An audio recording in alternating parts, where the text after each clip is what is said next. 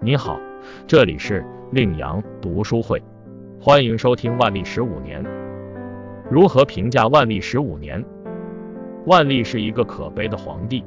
年少时不懂为什么一个前十几年励精图治的皇帝，会在后二十几年懒散怠惰，背负上明亡实亡于万历的锅。如果一个人确信自己的努力确实是无论如何也改变不了现状，那努力就会失去动力。万历是帝国名义上的统治者，但实际上只是一个处置国事的权威性象征，一种制度所需要的产物。真正掌控帝国的势力是两百年发展成熟的文官集团，他们以道德为说辞，要求皇帝诚意，力求将皇帝的行为规范在四书五经设定的框架里。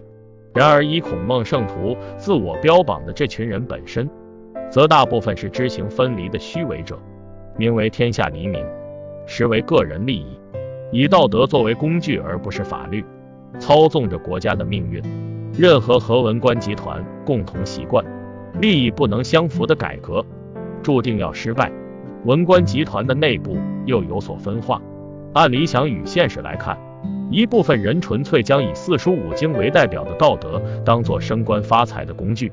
一部分人严格要求自己践行儒家的宗旨，代表自然是海瑞，更多的是介于两者之间的官员。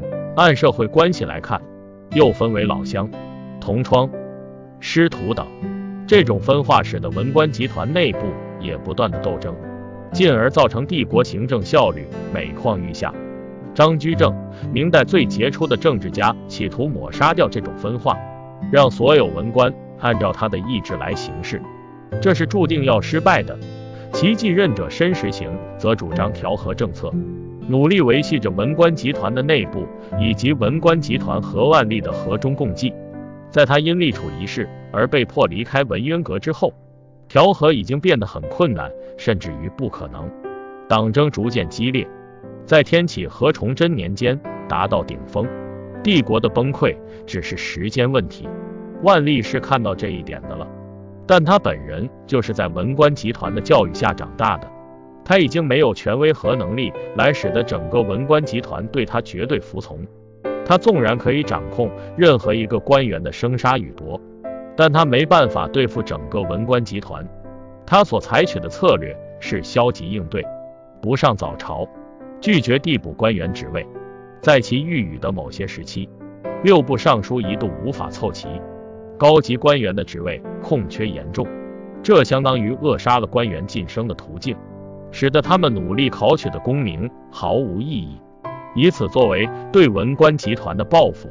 这自然无可避免使帝国陷入更深的危机。当一个系统无法进行自我革新和修复，就代表它消极的一面已经积累足够的量而产生了质变，形势已不可逆转，此为必然性。黄仁宇先生的大历史观和唯物史观是相近的，都认为少数几个人在历史中的作用是有限的，而群众运动才是更为主要的因素。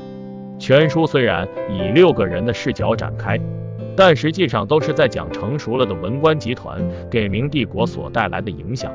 上至天子、首辅，下至武将、思想家，统统不能摆脱文官集团的控制。而文官集团本身又是无数矛盾的集合体，而以道德代替法律的立国根基，已经无法实现矛盾的调和。即使没有努尔哈赤，明帝国的灭亡也是理所应当的。万历十五年，丁亥次岁，表面上似乎四海升平，平平淡淡，而实际上，我们的大明帝国已经走到了它发展的尽头。以上是对于本书内容的一个评述。下面谈谈对于个人生活而言，我感触最深的一点。正如上述，一个系统如果产生了坏的质变，则无法自我修复和革新，它的坍塌成为必然。对于人也是这样，我们很有可能在每一天都看似平平淡淡的生活中，都在不断积累着某些消极的东西，以至于在将来的某一天，当坏的质变发生了，也许是身体疾病。也许是思想问题，也很可能是理想再也无法实现，我们才幡然醒悟，原来看似光鲜的生活已经到了如此地步。那么如何去发现这些消极的东西，而去改正呢？我想唯一的办法，可能还是要时常的自省，对内要时常的自我反省，对自己近期各个方面的状况做透彻的分析，是不是有所偏离，是不是有一些不好的东西正在积累，及时发现，及时整改。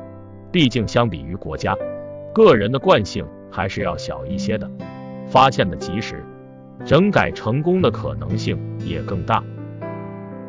感谢收听，点击订阅专辑，欢迎下次再来。